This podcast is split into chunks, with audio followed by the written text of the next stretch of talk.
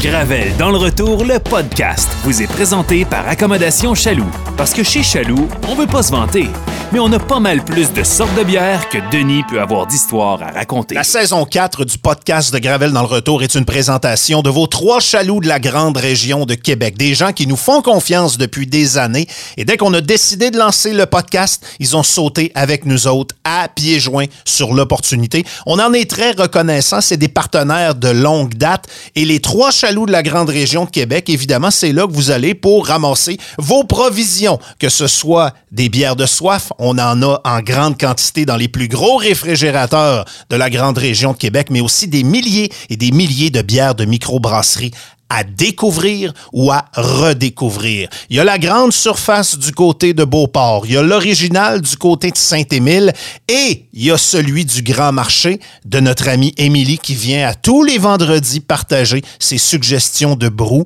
qui vont souvent de pair avec les produits du Grand Marché. Vous voulez pas manquer les nouveaux arrivages? Suivez les trois chaloux sur Facebook, ils ont chacun leur page ou encore accommodationchaloux.com. Cheers! Gravel. Gravel dans le retour. Le podcast.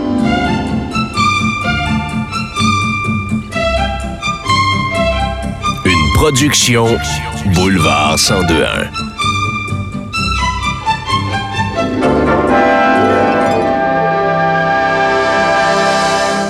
À ce nouveau podcast musical de Gravel dans le retour. Mon nom est Denis Gravel et aujourd'hui, on refait une expérience qu'on a adorée lors de la saison précédente.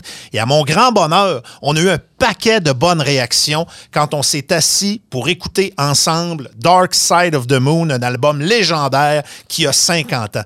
Ben aujourd'hui, on le refait avec un autre album majeur de l'histoire de la musique qui célèbre aussi ses 50 ans aujourd'hui.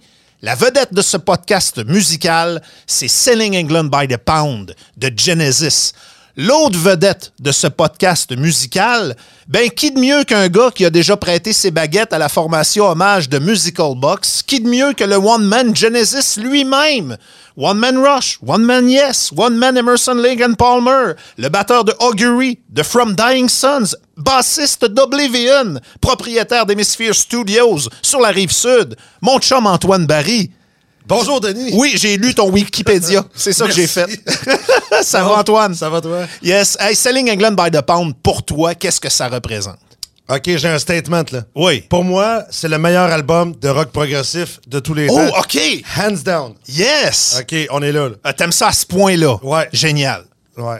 OK. Contexte. là, là. Contexte, on est euh, à la fin de 1972.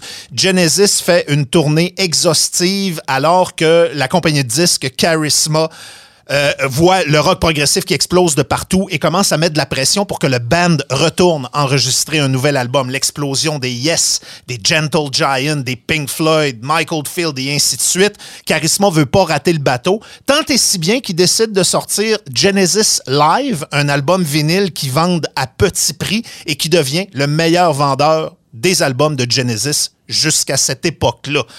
C'est le troisième album, Selling England by the Pound, de la formation A5 avec Steve Hackett, Phil Collins, Tony Banks, Mike Rutherford et Peter Gabriel. Un album qui a été enregistré en quelques mois et un album où on a réussi aussi à peaufiner le côté visuel et scénique et théâtral de Peter Gabriel et de Genesis. On se lance? Yeah. On est-tu prêt? Belle intro. Euh, écoute, une des intros euh, les plus gutsy et les plus classiques de l'histoire de la musique. Peter Gabriel, Selling England by the Pound, Dancing with the Moonlit Night. Can you tell me where my country lies? Said the uniform to his true love's eyes. It lies with me. On va vivre de quoi? For her merchandise, he traded in his prize. C'était le troisième album que Genesis faisait à 5. Je pense qu'ils savaient ce qu'ils voulaient faire. Puis c'est un son qu'ils ont travaillé pendant Nursery Crime et Foxtrot et qu'ils ont peaufiné sur Selling England by the Pound. Ouais, en fait, c'est. euh, on pourrait dire que de, de ce que j'ai compris en entrevue, c'est le premier album vraiment assumé des deux nouveaux membres, soit Steve Hackett et Phil Collins, Oui. qui étaient les junior members à cette époque-là. Donc, c'est la première fois qu'ils euh, se sont vraiment impliqués dans la composition. Donc, euh, oui, là, il était prêt. là. La formation à 5, comme tu dis, là, était mature. Est-ce qu'on peut dire que c'est l'album le plus classique et le plus rigoureux que Genesis a enregistré? Ben là, chacun aura une opinion différente là-dessus. là. Pour moi, euh, comme je te disais hors d'onde, d'après moi, c'est la plus belle période de cette bande-là parce que c'est. Le band était mature, c'est avant que le troupe prenne avec The Lamb, puis que ça se mette à mal aller, puis que Peter et Gabriel veulent partir. C'est drôle parce qu'il y avait des personnalités très fortes dans Genesis, puis je trouve que le gars qui est le mieux placé pour vous les présenter, si vous n'êtes pas très familier avec Genesis et, ses, euh, et son personnel, c'est Phil Collins lui-même, dans sa biographie Not Dead Yet, quand il raconte l'audition qui est allée passer chez les parents de Peter Gabriel. Avant que ce soit son tour de s'asseoir sur le drum, lui a vu une piscine creusée pour la première fois de sa vie et il s'est dit j'ai pas de maillot mais fuck it, je saute là-dedans en bobette puis je me gâte. Puis c'est un peu ça la dynamique, tu sais, t'as trois gars qui viennent des écoles privées classiques et qui sont des gosses de riches, de littéralement. Rutherford, Banks et Gabriel. T'as Phil Collins, qui est plus un working class hero. Il avait fait de l'acting un peu, de la figuration dans le film des Beatles, Hard Day's Night et ainsi de suite. Mais il venait vraiment d'une autre vibe et d'une autre couche de la société. Son père souhaitait qu'il prenne la relève dans les assurances. Là. Finalement, il a fait un bon choix de Il a trouvé une carrière. alternative. Hey, juste écouter ce segment-là qui est extraordinaire. Steve Hackett a perfectionné ce qu'on appelle le tapping.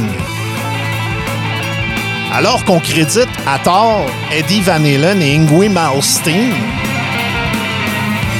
Et la légende veut que Eddie Van Halen lui-même aurait avoué à Steve Hackett lors d'une conversation Je t'ai vu jouer en show en 1972, puis c'est là que j'ai Oh. commencé à travailler là-dessus. Je connaissais pas ce rumeur-là. Ouais, ouais, la légende le premier bout de Genesis que j'ai entendu, c'est ça. Pour vrai, En écoutant mon père à la radio, puis c'était dingue. Il est revenu le soir, je vais dire, c'est quoi ça? ton père, pendant des décennies, a animé une émission de rock progressif? Ouais, l'opineur du chef, qui, en fait, il était à CKRL de 77 à 2015. Wow! À faire jouer ces affaires-là. là. Fait que toi, t'as baigné là-dedans solide. là. Oui, c'est ça. Fait que moi, c'est. j'ai- On m'a donné le sein là-dessus. Là. fait que. euh, mais ça, c'est. Écoute, c'est l'influence. C'est là, on voit Steve Hackett, une des, pro- une des premières tunes vraiment impliquées. Puis il disait qu'à cette époque-là, euh, Hackett puis Collins, ils tripaient sur Mahavishnu Or- Orchestra. Oui, qu'il voulait amener un côté fusion plus rythmique. Euh, c'est ça. Ça. C'est un peu plus fucké puis un peu plus fuzzé, ma Vishnu Orchestra. Ouais, mais tu sais, ça rentre, là. C'est élevé, là. Puis euh, Banks puis Rutherford tripaient pas là-dessus. C'est d'ailleurs Steve Hackett qui a fortement poussé Tony Banks à se procurer le mélotron qu'on entend ici bien en évidence. Les gars étaient un peu frettes à cette idée-là, semble-t-il. Euh. J'ai pas entendu cette version-là, mais c'est parce que là, Céline, il y a un nouveau Mélotron. OK? Parce que là, il y a les voix de chorale. Oui. C'est le premier album que les chorales rentrent. Parce que les deux autres avant, il y avait un ancien modèle de Mélotron, puis il n'y avait pas les chorales dessus. Oh, OK. Donc, puis là, eux autres, ils voulaient faire comme King Crimson. Donc, est-ce que c'est Hackett qui a amené ça? J'en doute. Et euh, c'est pas le seul nouveau clavier que Tony Banks a amené au niveau de l'armement pour Selling England by the Pound. hein. Et tu parles au bon gars pour ça, effectivement. c'est le premier album avec un synthétiseur. OK. Vraiment, avant ça, il n'y avait pas de synthétiseur. C'était des pianos électriques, des orgues, Mélotron, plein d'à côté, mais c'est la première fois qu'il y avait un synthétiseur qui était un harp, pro soloiste. Puis, euh, écoute, il en a fait un démo avec cet album-là que tout le monde en parle encore aujourd'hui. C'est incroyable. hein. Je vous lis un passage de la biographie de Phil Collins pour mettre en évidence les personnalités de Genesis. Il est en train de passer son audition chez les parents de Peter Gabriel. La première personne sur qui je tombe est un grand monsieur à l'allure distinguée, en pantoufles et en veste d'intérieur. Il ne lui manque que le fume-cigarette. Il fait jeune et a gardé une formidable simplicité. C'est le genre d'adulte qu'on aimerait être plus tard. Mais si c'est lui le père de Peter Gabriel, quel âge a donc Peter Gabriel? En fait, ce n'est pas son père, mais son compère au sein de Genesis, Mike Rutherford, 19 ans, bassiste, guitariste. Un piano à queue trône sur la terrasse et dans l'ombre s'affaire un autre gars sur le point d'en jouer. Il se présente, Tony Banks, 20 ans, clavier du groupe. Mes premières impressions, je n'en ai pas vraiment. Tony est réservé au point de passer inaperçu. Encore un jeune homme aux propos polissés qui ne ferait pas de mal à une mouche, sauf si, je le découvrirai plus tard, la mouche se trompe d'accord. Arrive enfin Peter Gabriel, 20 ans. Il est fait du même bois précieux que ses camarades. On peut le décrire ainsi, hésitant, une main en serrant le coude opposé, presque timide, très gêné, l'air de chercher un trou de souris pour s'y glisser. C'est lui le maître des lieux. Enfin, ce sont ses parents puisque c'est leur maison, mais il fait tout pour que ça ne se voit pas. Ces trois-là, je l'apprendrai par la suite, sont de vieux copains d'école. Ils sortent de la Chatterhouse School, un pensionnat anglican privé, prestigieux et sélect, donc cher, fondé il y a quatre siècles et renommé pour la qualité de son enseignement. Il me faudra un moment pour comprendre leur mode de fonctionnement. Tony et Peter, par exemple, sont les meilleurs amis du monde, mais aussi les pires ennemis du monde. Tony prend vite la mouche, mais je le remarquerai plus tard, et avec Peter, ils peuvent claquer à tour de rôle la porte du studio parce qu'ils sont vexés. Mike préserve entre eux un équilibre précaire. Des têtes fortes, polies, tant qu'on ne s'ostine pas sur des accords de guide classiques, j'imagine. Ouais, puis ben c'est drôle, il est excellent ce livre-là. Puis là, c'est drôle, moi je l'ai lu en anglais. Ouais. C'est la première fois que j'ai une traduction, mais il est très, très, très imagé dans sa façon de raconter Phil Collins. C'est, ah, c'est vraiment drôle. Mais tu sais, il disait dans ce band-là, il dit tout le monde est égal, mais il y en a qui sont plus égales que d'autres. ça, j'aimais bien ça. Les, les premiers clashs et les premières grosses têtes de Genesis, c'était Tony Banks et Peter Gabriel. Absolument. Puis Tony Banks, c'est un- il est un peu control freak, puis il l'a toujours dit, il l'avoue. Ouais. Ben, j'ai envie de dire qu'il a raison. c'est Hey. bon ce qu'il fait. En passant, cette séquence-là qui termine Dancing with the Moonlit Night, c'était des séquences qu'on avait travaillées pour The Cinema Show, une pièce qui arrive plus tard. Et il y a eu un grand débat entre Peter Gabriel et Tony Banks à savoir, cette chanson-là va durer 25 minutes ou elle va durer 5 minutes? Et finalement, on a réutilisé cette section-là pour Dancing with the Moonlit Night. Puis moi, c'est une section qui me rappelle tout le temps la cinquième saison d'Harmonium. Le son des guitares, le son du clavier en arrière. C'est vrai que c'est le même climat. Là. Ouais, ouais, ouais. Euh, le hit de l'album entre de gros guillemets, puis c'est un peu de la façon qu'est bâti Selling England by the Pound, Antoine. C'est une longue suite, une chanson un peu plus courte et un peu plus commerciale. Encore une fois, j'utilise de gros guillemets. Genesis est devenu pas mal plus commercial plus tard. On est rendu avec I Know What I Like in Your Wardrobe, une pièce qui avait été travaillée pour des sessions de Foxtrot, si j'ai bien compris, et qu'on a terminé pendant ces sessions-là. Moi, les deux voix ensemble, là, de Phil Collins et de Peter Gabriel, je suis un sucker pour ça. Un sucker. Un sucker dans le sens que j'adore. Écoute, ok, ok. je- c'est un- juste. c'est un band qui avait tellement de talent et de penser que Phil Collins faisait juste supporter la voix de Peter Gabriel en plus du drum. Et on l'entend bien là-dessus. Non, ça merge comme John là, c'est- Oui!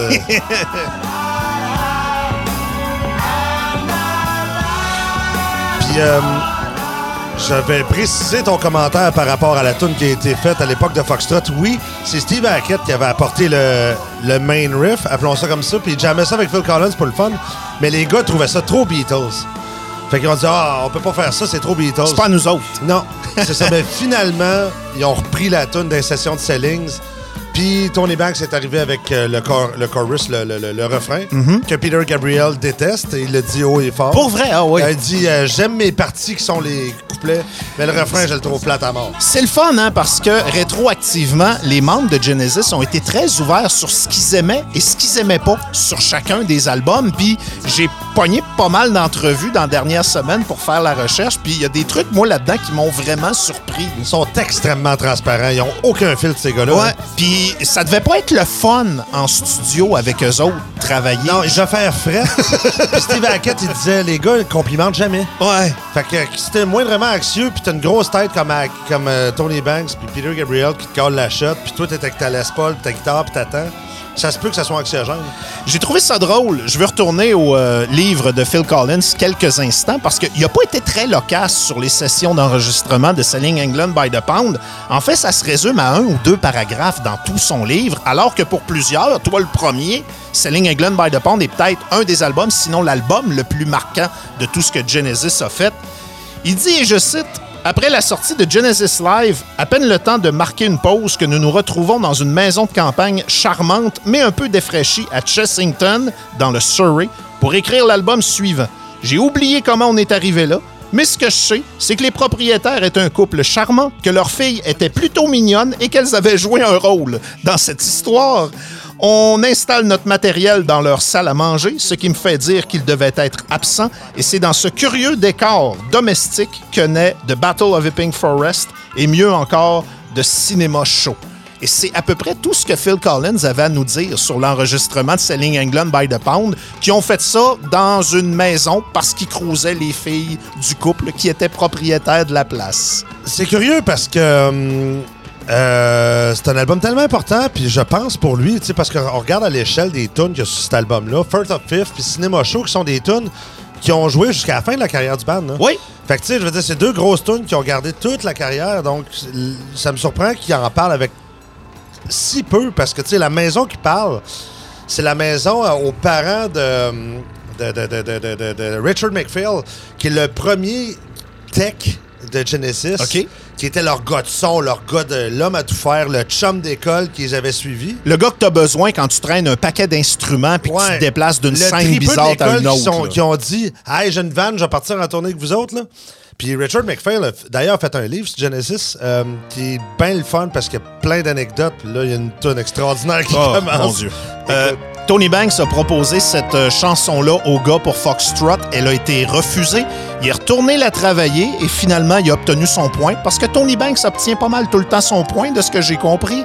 Et euh, ça, c'est une intro classique qui est légendaire. C'est un thème qui revient dans cette chanson-là. Mais bon Dieu que j'ai tripé sur cette attaque de piano-là. C'est le truc que j'ai toujours rêvé de jouer et que je n'y arriverai jamais. Même Tony Banks a eu de la misère parce qu'on entendait le bruit des pédales du piano dans l'enregistrement, puis ça le gossait. Puis il a décidé de le faire pas de pédales, ce qui a compliqué sa tâche un petit peu. Et euh, je sais pas ce qui a pas passé pour les sessions de Foxtrot. Puis en même temps, il y a beaucoup de chansons sur Foxtrot qui ressemblent un peu à First of Fifth, alors que là, sur cet album-là, elle a un peu plus peut-être l'opportunité de se, de se distinguer, je trouve. Là, je suis perplexe, par exemple, parce que tu m'amènes plein d'affaires. là. Premièrement, je savais, je savais pas que c'était- c'était pour, proposer, être pour, pour, être pour être ces sessions de Foxtrot. Euh, Puis tu dis qu'il n'y a pas de pédale, c'est plein de pédales dans ce tune-là. Ah ouais? Puis quand Tony Banks s'y amène une tonne, elle passe. que les gars veulent ou pas? Puis, D'ailleurs, ça, cette tune-là, c'était trois tonnes. Qui est le bridge. euh, ben, ça, la section qu'on entend, Oui. qui est le- les couplets. Il y a l'intro, qui est la mélodie principale. Puis le bridge avec le solo de guitare, qu'il avait fait sur des différentes façons. OK. Puis qui avait essayé. De, parce que c'était une mélodie de flûte à la base, le. Puis finalement, il avait essayé de la faire en joke à la King Crimson avec le mélotron puis le bass pedal puis un solo de guitare. Puis ben, ils l'ont gardé. Ça a l'air cool. C'est drôle parce que euh, Tony Banks disait, on, le dit, les gars sont très ouverts maintenant à parler de ce qu'ils aiment et de ce qu'ils aiment moins. Euh, Tony Banks déteste les paroles de cette chanson-là, puis il résume dans une entrevue en disant Je sais qu'au début, on parlait d'une rivière, puis à la fin, on est rendu dans le cosmos, mais je pense qu'entre les deux, on s'est perdu un peu. J'ai trouvé ça très drôle. Euh, tu disais que First of Fifth et Cinema Show sont restés des euh, classiques de scène de Genesis, mais faut dire qu'ils ont été drôlement retravaillés. hein. On a vraiment mis le drum à l'avant-plan pas mal plus. Euh, C'est devenu le showcase aussi des musiciens qui traînaient avec Genesis sur, sur scène. On va entendre un solo extraordinaire de Steve Hackett où les notes sont longues, langoureuses. Mais après ça, le guitariste de tournée de Genesis, Daryl Strummer, en a fait une version qui est radicalement différente où les notes s'enchaînent, euh, comment dire, pas mal plus rapidement. Effectivement. Ouais.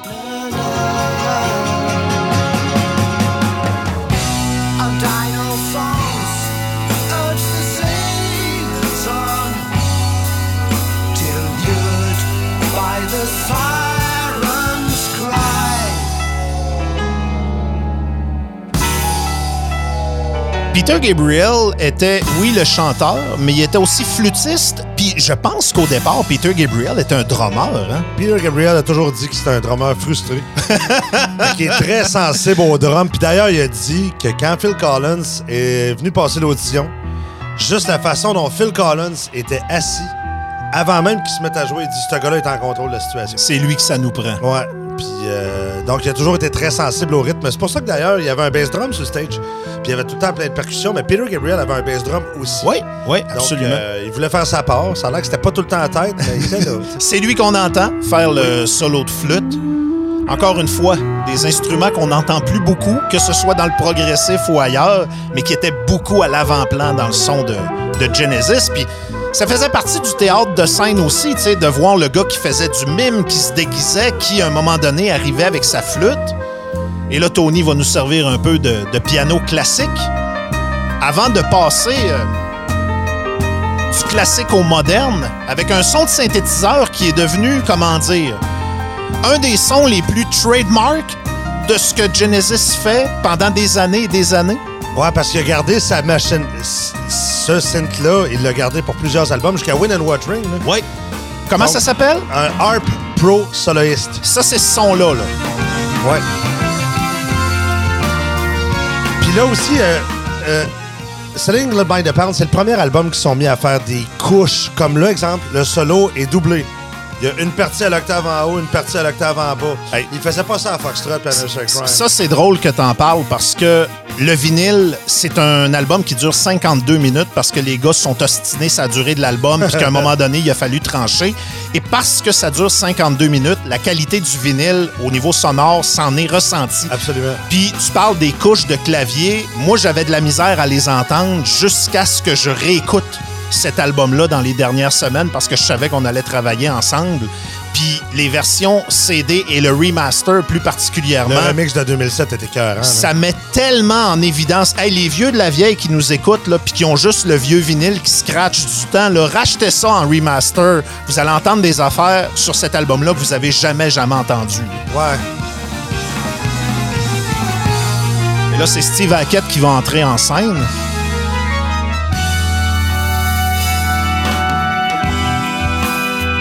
Un de ses rares solos conventionnels, mais peut-être une de ses plus belles contributions à Genesis.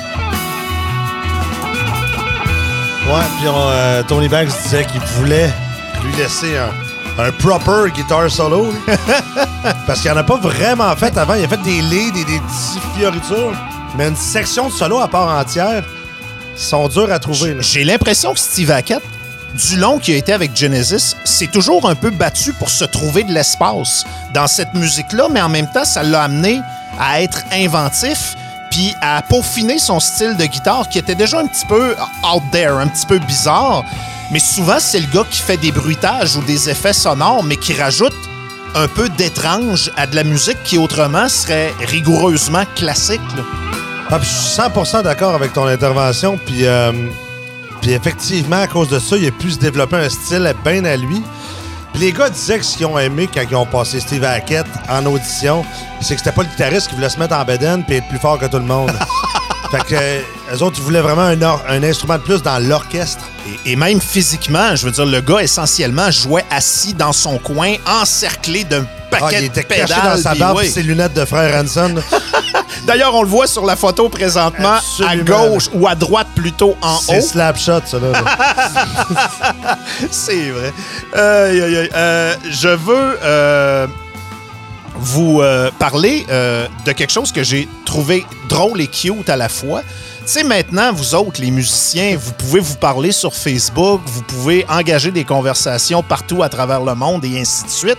Mais à l'époque de Genesis, comment on faisait pour se rencontrer? Ben, on passait une petite annonce dans le journal. Ouais. Et tu avais un journal qui parlait de musique qui s'appelait le Melody Maker. Et il y a deux annonces que je veux vous partager. Parce que Steve Hackett a passé une annonce et Genesis a aussi fait une annonce à une époque où il cherchait un drummer et un guitariste.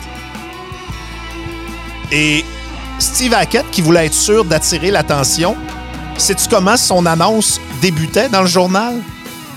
Je pense que. Je me demande si je pourrais pas te le dire par cœur. accordéoniste accompli. Pourquoi? Parce qu'il savait qu'elle allait être placée dans le haut de la page des petites annonces en ordre Oh, alphabétique. Celle-là, je la savais pas, par exemple. Accordéoniste accompli, ça avait retenu l'attention de Peter Gabriel. Et pour le reste de l'annonce, bon, on va se le dire, c'est devenu un classique.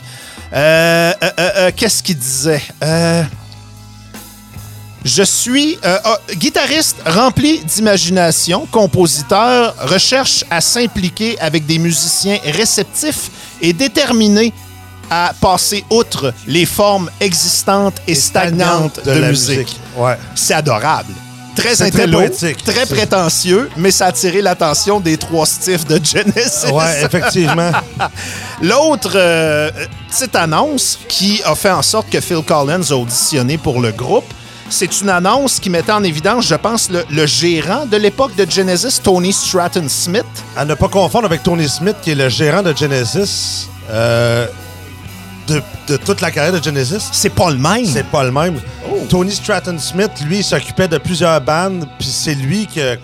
Il, il était au Marquis, d'ailleurs, le Marquis, qui était la salle de spectacle euh, à Londres ou en Angleterre, où tous les bands ont commencé. Phil Collins passait à la mop, là, là, parce qu'il voulait se trouver une gig. Fait que c'est Strat qui l'a ramassé là. L'annonce se lisait comme suit. Tony Stratton Smith recherche un guitariste 12 cordes qui peut jouer le lead et je recherche un drummer sensible à la musique acoustique.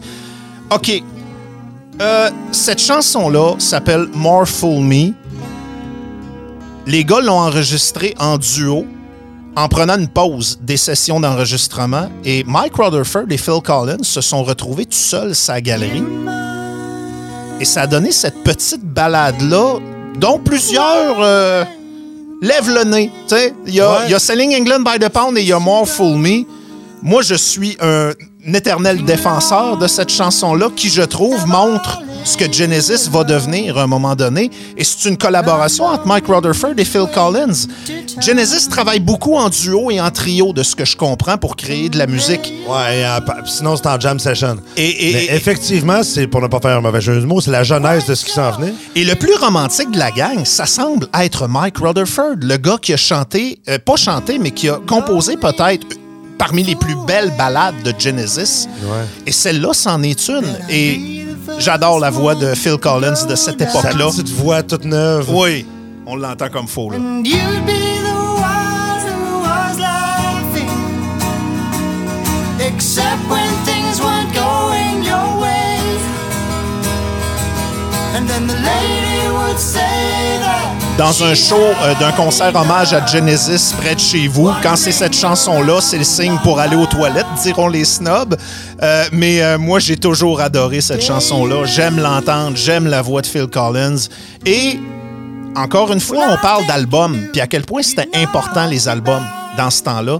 C'était important d'équilibrer le matériel aussi. Ouais, ça faisait respirer. C'est comme Horizon avant Supper's Ready sur. Foxtrot. Oui, puis, tu sais, depuis le début, vous avez entendu une longue suite, Dancing with the Moonlit Night, une chanson un peu plus pop, Beatles, I Know What I Like, une autre grande suite, First of Fifth, et là, on termine la première face du vinyle pour se parler en vieux termes avec More Fool Me, avant de repartir avec quelque chose de drôlement plus complexe et de drôlement plus travaillé sur la face B avec Battle of Epping Forest. The n'est-ce pas la définition du rock progressif? Ben oui. Même dans la structure de l'album, c'est progressif. là. Mais il y en a qui disent, tu sais, le, le son commercial de Genesis, c'est Phil Collins, puis c'est arrivé plus tard.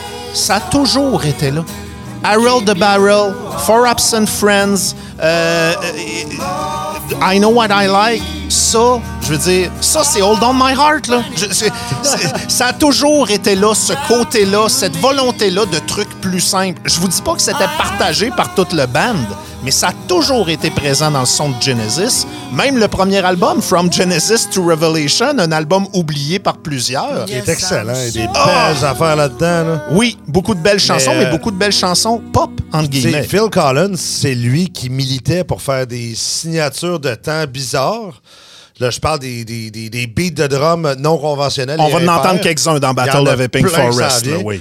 C'était Tony Banks qui tirait de son bord pour faire des mélodies plus catchy, plus accrocheurs, plus simples.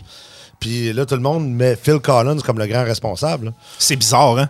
Parce que le gars qui a Parce eu le plus. front, là? Oui, puis le gars qui a eu le plus de succès commercial, ben c'est Phil Collins en solo, alors que dans Genesis, c'était pas le gars le moins compliqué ou le plus simple. C'est ça. Puis lui, en, en même temps que ça, il est en train de jouer avec Brandix. Là. C'est- Ce qui est du jazz plus. là. un band super jazz fusion à la Frank Zappa, Mahavishnu Orchestra, Ouais. euh, Weather Report. Lui, à cette époque-là, il embarque Brandix en même temps. Là.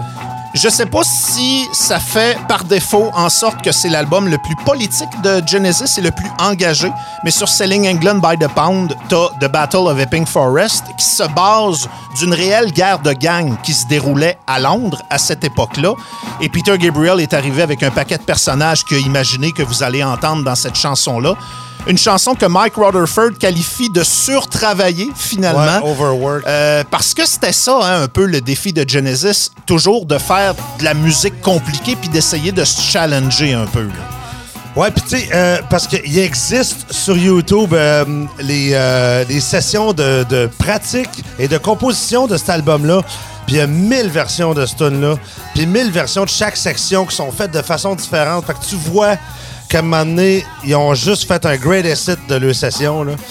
Puis ce qu'ils disaient aussi, c'est qu'ils ont fini la tune, puis il n'y avait, pas de vo- il y avait pas de vocal dessus. Fait qu'après ça, quand Peter Gabriel est arrivé dessus, puis s'est mis à chanter le dictionnaire, en fait, il n'y a plus de place, ça respire pas. Fait que c'est ce qu'ils appellent dans le sens de surtravailler, autant Ouais. musicalement que vocalement. Il n'y a plus de place pour respirer. Puis euh, Genesis adorait raconter des histoires. C'est une chanson qui s'inscrit un peu dans le style de Get 'Em Out by Friday, où Peter Gabriel peut s'amuser, puis là, se déguiser sur scène, interpréter plusieurs personnages. Des choses qui tapaient ses nerfs de Tony Banks, mais qui ont fait partie du succès intégral de Genesis. Ouais, euh, en fait, l'histoire, si on veut résumer l'histoire des costumes, c'est que Peter Gabriel est arrivé à l'époque de Foxtrot par surprise dans la chanson de Musical Box. Il s'est pointé qu'une tête de renard après le solo de guitare sur le stage. Et une robe de femme. Et une robe de femme.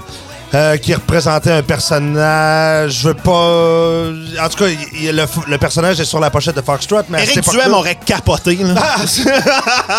mais en tout cas, il en a pas parlé au gars du band avant C'était une de le surprise faire pour en vrai, show. Ouais. Fait qu'il est arrivé à Dublin, en Irlande. Il s'est pointé en tune.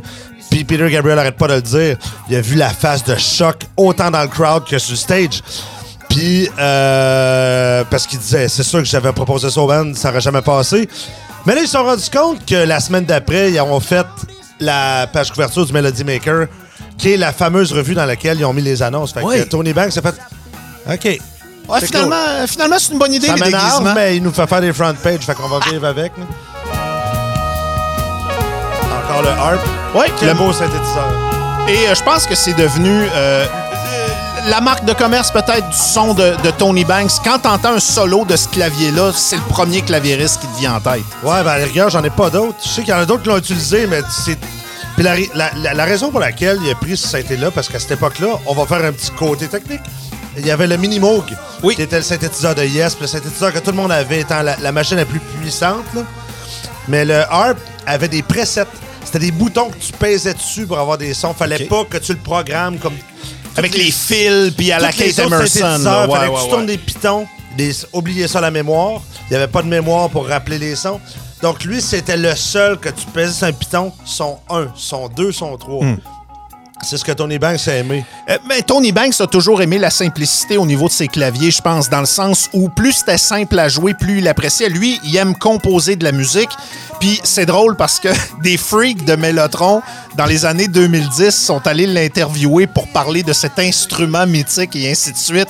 Puis ils ont essayé d'avoir une entrevue avec Tony Banks pendant des années, puis ça y tentait pas trop. Puis finalement, il a accepté de la faire. Et là, les gars arrivent. Tony, Tony, parle-nous du Mellotron, parle-nous de Watcher of the Skies, parle-nous de la relation que tu as avec cet instrument-là qui a fait partie intégrale du son de Genesis. Et à leur grande déception, Tony Banks leur a dit le Mellotron était un cauchemar. C'était incroyable. Un cauchemar à traîner dans les shows parce que quand c'était trop chaud dans la salle, le son ralentissait. Quand c'était trop humide, le son marchait pas. Il dit il y a peut-être 10% des shows de Genesis où ce Moses d'instrument-là a marché comme il faut. Il dit Je n'ai aucun bon souvenir de relier, de relier au Mellotron. À peu près tous les ceux qui ont joué du Mélotron dans les années 70 euh, on l'ont mis dans le feu avec plaisir quand ils ont pu le remplacer par les synthétiseurs qui sont Ouais. arrivés. Euh, mais c'est pas des beaux souvenirs pour eux autres, sauf Serge Loca qui me disait, Serge Loca, le clavieriste d'harmonium. Avec qui t'as passé euh, la soirée et la nuit? là? Euh, ouais, c'est ça, puis, il Ça- fait des ça confidences. Ça se passe bien hein, d'une conversation? Ça- On jase. Lui me dit qu'il a jamais eu de problème avec son mélotron. Par contre, il l'ajustait à chaque jour. OK. Puis il sait comment ça marche. Fait pour ajuster ça, faut être technicien. C'est comme un char de course. Faut que tu le tunes avant chaque course. Là. Ouais. Pendant qu'on écoute euh, une des chansons peut-être les plus techniques de Genesis, je suis curieux d'avoir ton take là-dessus parce que t'en es un musicien euh, qui excelle à tous les niveaux. On parle beaucoup de la virtuosité musicale d'Emerson, Lake and Palmer, des musiciens d'Yes, des musiciens de King Crimson. Tu places Genesis où là-dedans? Parce qu'on dirait qu'ils sont peut-être moins, moins reconnus à, à ce niveau d'expertise musicale-là.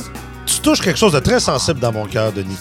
Euh, en fait, moi, j'ai place au même niveau que n'importe quel autre virtuose. C'est juste que eux, ils ont mis comme priorité de faire des bonnes tunes avant de faire des affaires de show-off. Ouais.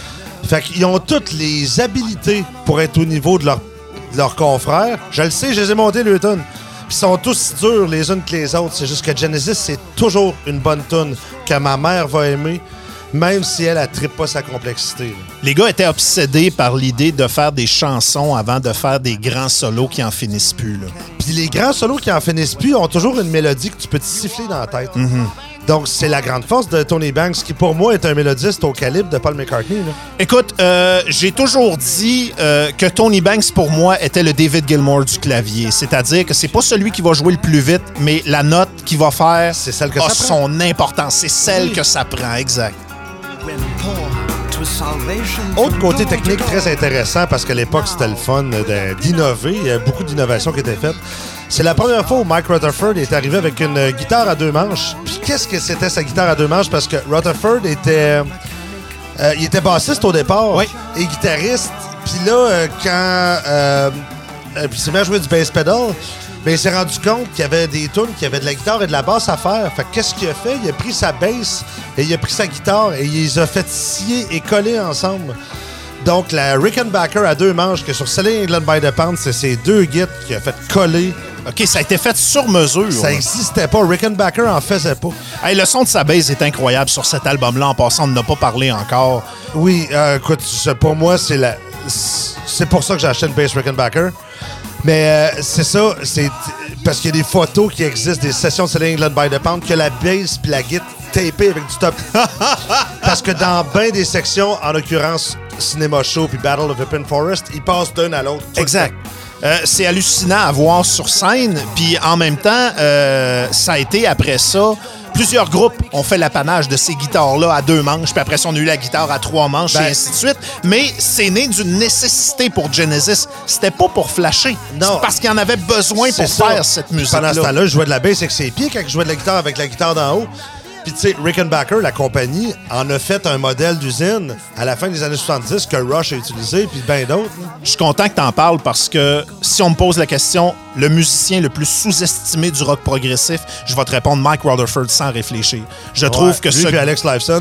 Ouais, ouais, effectivement. Mais dans le cas de, de- de Mike Rutherford, c'était un gars qui pouvait bâtir des tonnes de guitare classique, puis particulièrement dans les débuts de Genesis avec l'autre guitariste de l'époque, Anthony Phillips. Après ça, il s'est converti à la basse, il a été capable de faire les deux. Il a été une charpente inébranlable de Genesis de toutes les époques.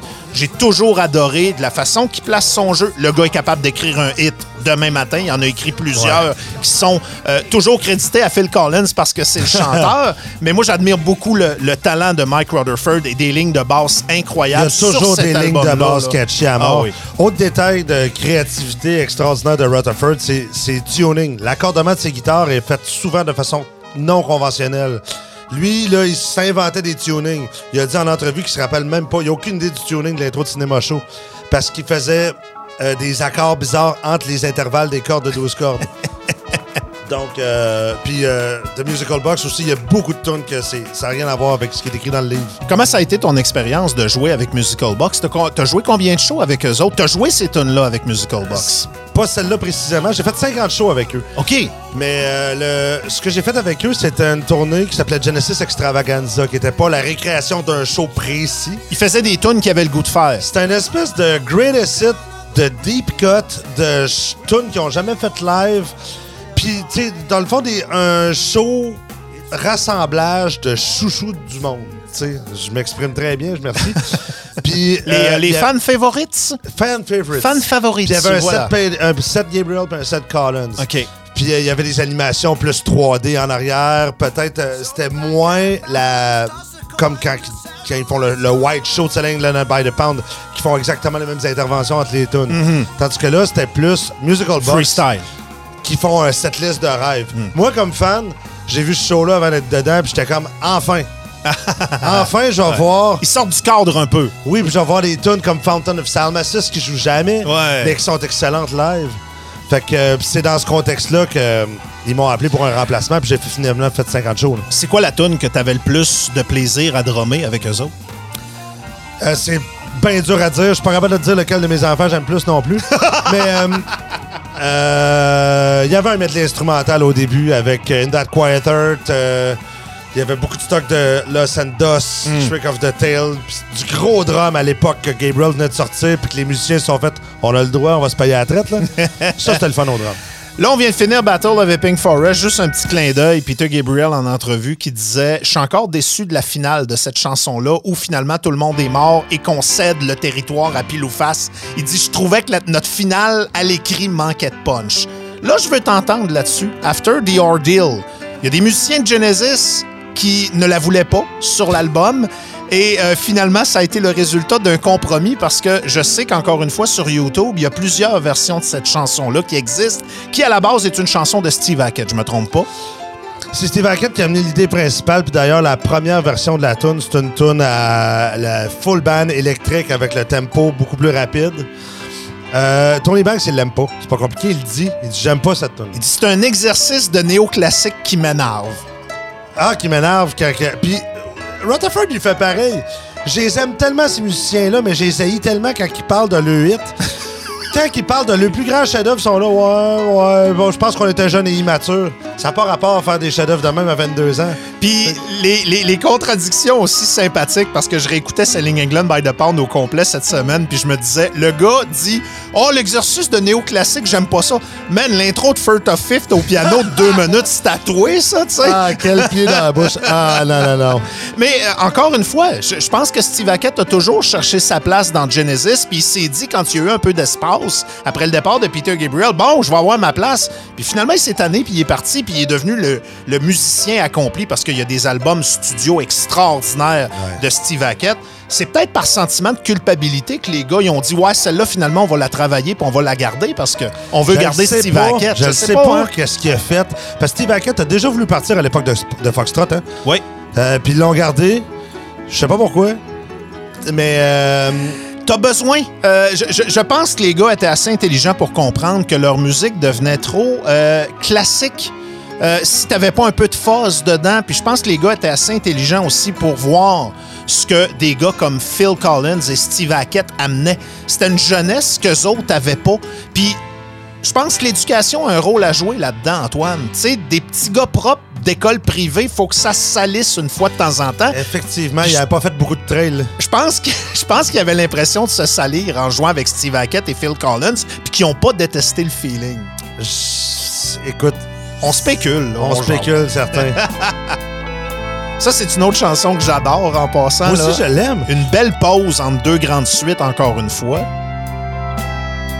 On la faisait dans le show que j'ai euh, que j'ai fait avec Musical Box. Oh yes. On a fait ça, tu sais. Je fais comme wow, tu sais. Jamais que ça a été fait live. Puis si vous êtes curieux, euh, allez euh, faire vos recherches sur YouTube After the Ordeal démo, puis vous allez tomber sur ce qu'Antoine vous a décrit tantôt. C'est une version complètement alternative où le drum est pas mal plus à l'avant-plan, puis ça donne une idée de ce que cette chanson aurait pu être dans un univers parallèle. Puis moi, ce que j'ai l'impression, là, c'est que pendant que Rutherford, Gabriel puis Tony Banks allaient dîner, Steve Hackett puis Phil Collins restaient dans la room puis essayaient des affaires, puis Dancing with the Moonlit Night est venu au monde, puis ça, c'est venu au monde. Oh! Parce qu'il y a beaucoup de collaborations entre Collins et Hackett au début, là. Fait que, euh, puis là, ils ont- sont arrivés, ils présentaient ça au gars, puis au moins, ils étaient deux pour plaider leur cause, là. Spéculation. Puis c'est drôle, hein, parce que j'adore les collaborations les échanges entre Steve Hackett et Tony Banks au niveau musical. Tu sais, même dans la chanson Musical Box, de la façon que la guitare et que le clavier vont se répondre ou vont se compléter. Puis t'as beaucoup de ça, beaucoup de phrases musicales où la guitare et le clavier vont jouer ensemble ou vont se répondre d'une certaine façon. Je sais pas s'ils s'entendaient dans Vie de tous les jours, mais la musique et la collaboration musicale entre Tony Banks au clavier et Steve Hackett à la guitare, il y avait quelque chose de génial là-dedans que Genesis a perdu quand Steve Hackett est parti. Ouais, vraiment. Puis euh, le rideau se ferme pour que le rideau s'ouvre sur la. Pour moi, je vais réitérer ce que j'ai parlé tantôt du meilleur album de rock progressif. Ça, ce qui commence là, c'est pour moi la meilleure tune de rock progressif de tous les temps. De Cinema Show, Pour moi, c'est la tune de prog. Je viens même de buster Supper's Ready puis Close to the Edge. c'est un gros call. C'est un gros call. Puis je trouve ça intéressant parce que Cinema Show allait être sur l'album, mais on n'était vraiment pas d'accord sur ça allait durer combien de temps. Et là, euh, on voulait éviter les comparables avec Supper's Ready qui dure 22 ou 23 minutes. Puis Genesis a fait ça souvent par la suite. Là. On a séparé des tunes longues sur Duke plus tard, justement pour éviter la comparaison avec Supper's Ready. Et Cinema Show, c'était un peu la même chose. On voulait pas que ça pète le 20 minutes. Et ça a l'air que ça a été peut-être les plus grosses engueulades ou les plus gros froids entre Peter Gabriel et Tony Banks. Et finalement, on est arrivé à un compromis où, passé une dizaine de minutes ou à peu près, on a réussi à tout pacter dans cette chanson-là. là. La grosse chicane qu'il y a eu avec Peter Gabriel là-dessus, c'est. euh, euh, Gabriel, il voulait pas le solo de clavier. Eh, la, la section en 7-8, là. Ouais. Gabriel voulait pas ça. Puis Banks, il voulait rien savoir de Isle of Plenty, la tune qui s'en vient après. La tune qui termine l'album. Qui termine l'album avec un charme extraordinaire, puis le rappel de la mélodie du début, qui est une mélodie de Dancing with the Moonlit Night Exact. à Peter Gabriel. Encore Fait une fois. se sont dit, tu veux ton bout, on garde mon bout. c'est drôle ça. là. Et euh, le bout à Peter Gabriel fait en sorte que l'album a un début et une fin. Oui. Et le bout instrumental est devenu probablement un des templates les plus importants de toute la carrière Du de rock Genesis. Ben oui, oui, OK, ouais, vas-y, call-les, man. Exactement. Ça commence beau, c'est beau, les, les belles guitares classiques. Est-ce que Tony Banks joue de la guitare là-dessus? Souvent, les gars en prenaient toute une, là? oui. Les arrangements vocaux de Phil Collins et Peter Gabriel. Qui est ton chanteur préféré entre les deux? C'est un débat éternel, ça. Peter Gabriel ou Phil Ah, Collins? Gabriel. Oh oui. Oui, je dis pas que Colin, c'est pas bon. Mais la sensibilité à Peter Gabriel, pour moi, il y a personne sur la planète qui accote ça. Puis je te dirais probablement que c'est mon chanteur préféré. Pour en- celui qui me perce le cœur. Est-ce que, j'ai raison de dire que Phil Collins est un chanteur puis que Peter Gabriel est un acteur? Peut se faire chacun nos définitions de ça. Là. Non, mais Peter Gabriel va te chercher avec les émotions. C'était pas la plus grande Mais- voix au sens classique non, du non, terme. non, c'est ça. Probablement que techniquement, Collins, il y avait un plus grand range. Mm-hmm. Puis beaucoup plus percussif, beaucoup plus tight, beaucoup plus de, de, de, de, fioriture. Mais en termes de livraison, euh, quelqu'un qui vit sa tune comme Peter Gabriel, j'ai la misère à t'en trouver d'autres. Je pense pas que Phil Collins aurait pu commencer un album a cappella. Peter Gabriel Ah, pouvait le faire. Ex, oui, t'as tout à fait raison. En passant, je savais qu'on allait triper à faire cet album-là. Moi, j'ai du fun en Après ça, il faudrait le recommencer. Ouais. J'ai d'autres j'ai d'autres interventions. La boule en miroir. Eh oui. euh, hey, on n'a pas beaucoup parlé de la scène de Genesis qui s'est euh, peaufinée hein, avec la tournée de Selling England by the Pound. Ouais. Euh, le, le rideau des dernières tournées a laissé place à un décor qu'on voit un peu sur l'écran. Je ne sais pas si vous le voyez comme faux. Les gens qui nous écoutent sur la chaîne YouTube, euh, les gens qui sont allés voir Musical Box au fil des années, c'est un décor que vous avez vu et revu. Euh, quand on a vu que les déguisements, ça fonctionnait, Peter Gabriel s'est vraiment donné à fond, entre autres avec Selling England by the Pound, s'habillant en Britannia pour euh, Dancing with the Moonlit Night, tous les personnages de Battle of Epping Forest et ainsi de suite. Et curieusement, cette chanson-là est dépouillée ou presque au niveau déguisement. C'est vrai. Mais ça reste un des moments forts du spectacle. Tu as parlé de la boule en miroir. Des fois, tu n'as pas besoin de 56 lasers pour créer un mood. Puis moi, je me souviens, la première fois que je suis allé voir Musical Box, ce bout-là, j'ai braillé ma vie. Euh, je trouvais ça trop beau. Juste la boule en miroir, tout s'éteint. Puis là, c'est juste la boule qui tourne, puis Ah, les lumières qui quelle berceuse. C'est de toute beauté. Des arrangements vocaux sublimes, encore une fois, de, de Gabriel et de Phil Collins. Genesis avait le luxe d'avoir ça.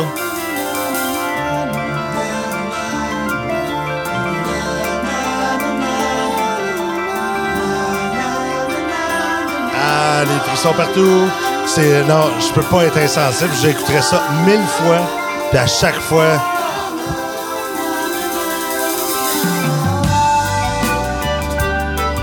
Pédale de volume à la guitare, c'était quelque chose qui. le- la guitare qui fait des mélodies. Ouais. Yeah, yeah. C'est parce qu'il y avait une pédale de volume. C'était plutôt rare à cette époque-là qu'on voyait des. Donc, c'est la guitare sans aucune attaque de pic. Fait que c'est pour ça que des fois, ce qu'il expliquait, euh, que je trouvais très intéressant, euh, Steve Hackett, par rapport à, à Selling, des fois, tu écoutes cet album-là, tu sais pas, j'entends-tu la guitare, du clavier, ou des fois, c'est une combinaison de plein d'instruments, c'est une texture X, Ouais. mais tu sais pas c'est quoi, comment que la saucisse est faite. Puis, euh, fait que les gars ont tellement une approche originale avec leur instrument que tu sais pas c'est quoi. Puis ça, je trouve ça malade. là. Là, on se dirige vers la section instrumentale dont on a parlé tantôt.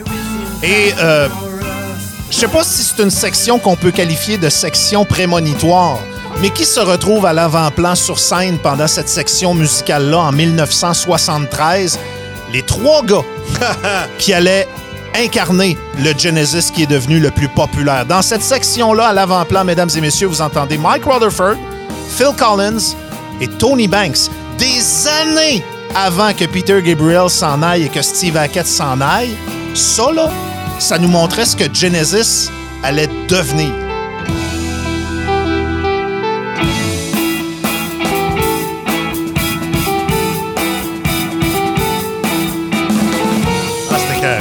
Ça.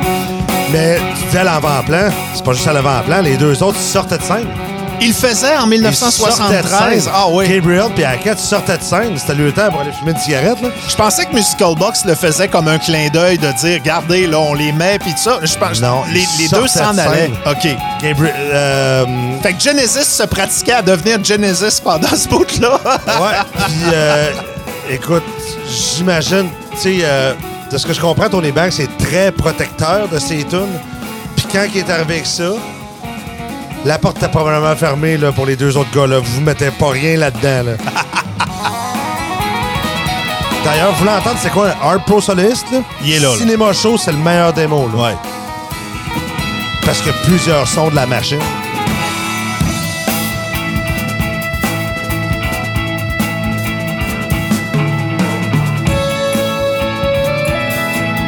Fascinant de voir comment cette chanson-là a évolué sur scène au fil des années parce qu'il y a eu de grands batteurs qui se sont ajoutés à l'orchestre de Genesis.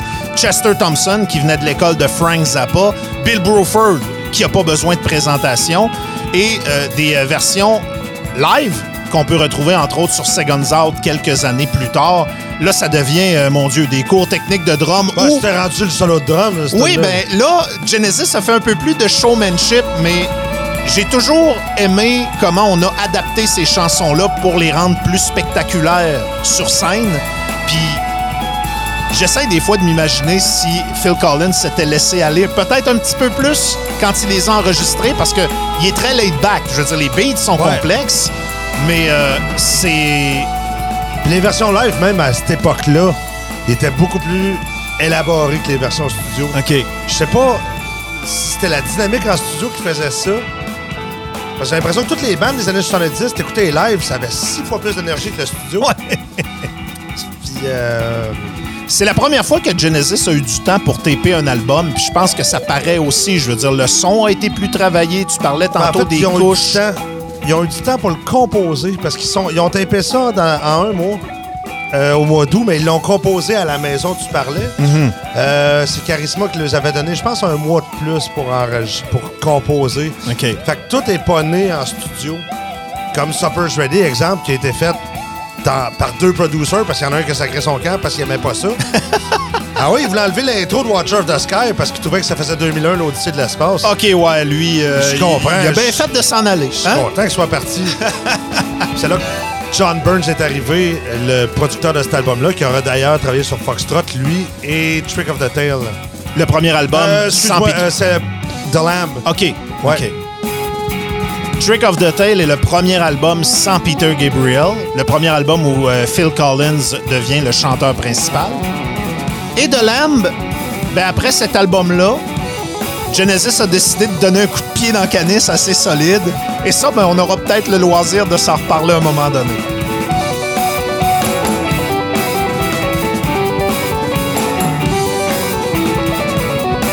Qu'est-ce que J'aime tout là Incroyable. Tu sais, on dirait que c'est des- c'est un solo, mais avec des refrains. Ben, c'est un solo tellement mélodique que c'en est pas vraiment Pas un solo, c'est Ouais. un œuvre. Le crescendo est incroyable. Ben oui, un climax épouvantable qui arrive, le mélotron qui revient. Toujours une mélodie accrocheur. Oui. C'est jamais euh, une passe clenchée pour être une passe clenchée comme Emerson ou Wakeman aurait pu faire, tu sais. Ce que je trouve drôle, puis encore une fois, je vais faire un parallèle avec David Gilmour. Si tu vas voir un show de Pink Floyd ou si tu vois du monde chaud autour d'un feu écouter du Pink Floyd, tu vas voir des gars qui font la guitare avec leur voix. Et si tu vois les mêmes gars chauds écouter du Genesis de cette époque-là, ben c'est les claviers qui font avec le voix. chanter clavier. la mélodie est suffisamment euh, imprimée dans nos têtes pour faire en sorte que on le voit plus comme une chanson que comme un solo en tant que tel où un musicien nous montre sa virtuosité. Puis ça a toujours été ce qui distinguait Genesis des autres, à mon humble avis, dans ces... euh, Ouais, ça avait, tout avait raison d'être. Hey, là, euh, on arrive déjà à la fin, ça a donc bien passé vite. Calvas, je me sens mal. J'aimerais. 52 minutes. Ouais, c'est pas long, hein? Euh, ça, c'est Isle of Plenty. On boucle la boucle. La tune que Banks voulait dropper. On revient. Ben, je comprends qu'il voulait finir de façon glorieuse avec ses affaires, mais euh, un album étant un album étant ce qu'il est, c'est tellement une belle façon de boucler la boucle, de revenir un peu à la mélodie du début. Comme une production écrite. Sujet amené, sujet posé, retour au sujet principal. Ouais, tu sais. ouais. Des gars d'école classique. Is the safe way home? Thankful for her fine fair discount. Tess cooperates. Still alone in oh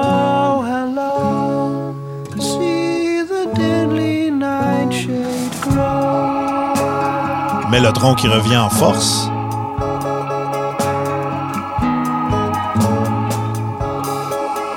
Ça, les jeunes, ça s'appelait un album. Il y avait un début, il y avait un milieu, il y avait une fin, tout avait du sens. C'est je conseille ça pour Je moi. comprends que pour vous autres, ça veut plus rien dire, là, mais... euh, Tu sais, tu veux écouter un film, sinon c'est ouais, sinon, c'est- sinon c'est TikTok. Mais t'as raison, t'as- mais, mais t'as raison, tu sais, euh, c'est un film. C'était c'était bâti de la même façon qu'un film. Mais à cette heure, c'est TikTok parce T'sais- que tu... Ah, ben, euh, hey, tu sais, le film de deux heures, il y a une séquence de petits minous qui est cute. Ah non, non, mais moi, j'ai juste des séquences de petits minous chez nous, là, Ouais. avec TikTok, là. Là, on vient de passer 52 minutes de passion, j'ai rien vu aller, moi. moi non plus. J'ai juste vu la bière descendre. J'avais des notes, euh, j'avais mon ordi d'ouvert. euh, on y est allé au feeling, mais je pense que ça n'a pas été détestable. Selling England by the Pound, 50 ans. Un des euh, albums les plus mythiques de Genesis, et Antoine vous l'a dit, euh, peut-être le meilleur album de l'histoire du prog. C'est déjà fini. Ah. Calvaire. Ah, je vais, je- non, je vais le réécouter tantôt. Euh, là, j'ai le goût euh, d'écouter du Genesis en boucle. J'ai le goût d'en je fais les versions euh, live, puis là, le dernier album où euh, je pense que le calme régnait chez Genesis Ouais. malgré des chicanes et ainsi de suite. Et après ça est arrivé The Lamb Lies Down on Broadway, un projet qui partait d'un rêve que Peter Gabriel avait vu. Et Genesis a vraiment décidé de donner un coup de pied dans la canisse au niveau musical puis d'aller explorer avec des sonorités complètement différentes. Il n'y avait plus rien de médiéval dans le son de Genesis. Un album divisif au point où on voyait peut-être ce qu'on appelle the writing on the wall concernant une possible séparation et de possibles départs au sein du groupe. là. Ouais, on, on pourrait élaborer là-dessus, mais tu sais, je veux dire, dans la vie du band, là, Peter Gabriel, il a t- sa blonde est enceinte. Oui. Sa fille est venue au monde dans des conditions vraiment pas favorables. Mm-hmm. Fait que là, tout d'un coup, Peter Gabriel, c'était le premier père de la gang là, qui a fait Hey, ma priorité, c'est plus le band. Ben, vous le voyez dans des, fait- gangs, dans des gangs de chums, hein, encore aujourd'hui. Ouais. Le premier qui a des enfants, ses priorités changent, puis euh, ça, ça crée des, euh, des malaises. Ah, il est plus comme avant. Ouais, exact. Ouais, c'est ça. Fait que ça a fait ça, puis ça a fait lui puis le band. Fait que même la façon dont l'album est composé, ils ont fait la musique, puis Peter Gabriel a fait sa- ses paroles dans son coin. Il était pas au même souper le soir. là. Hey, bon 50e anniversaire à Selling England by the Pound. Antoine Barry, merci infiniment d'avoir partagé ça avec moi puis avec nous autres. Euh, c'est des moments privilégiés qu'on vit, puis j'ai beaucoup aimé ce qu'on vient de faire ensemble. Ouais, moi aussi, merci de l'invitation. Si vous aimez ça, gênez-vous pas pour euh, nous le dire parce qu'on a le goût d'en faire d'autres. Fait que tant qu'il va y avoir de l'intérêt, euh, nous autres, on va Il y continuer a de vous parler quelques de albums à Un ou deux. Oh, ouais, Ouais, on a quelques-uns. Des longs albums. Je pense qu'il y a moyen de s'amuser pendant encore une, une couple d'années. Merci, Antoine. merci à toi. Hemisphere Studios, si vous voulez voir ce qu'il a fait avec le matériel de Genesis, un vidéo exceptionnel qui a passé le million de téléchargements, le One Man Genesis. Et à partir de là, vous avez une belle run de musique à faire avec Antoine sur euh, YouTube. Merci beaucoup d'avoir été là. C'était le podcast musical de Gravel dans le retour sur Selling England by the Pound. On se dit à une prochaine, les amis. Merci. Ouais ben, c'était un bon podcast, ça. Soyez là la semaine prochaine pour une nouvelle édition de Gravel dans le retour, le podcast. Une production Boulevard 102.1. Présenté par Accommodation Chaloux. Le podcast est fini? Faites-en pas toute une histoire. Passez chez Chaloux. Là, vous trouverez une petite broue à votre goût. C'est tout.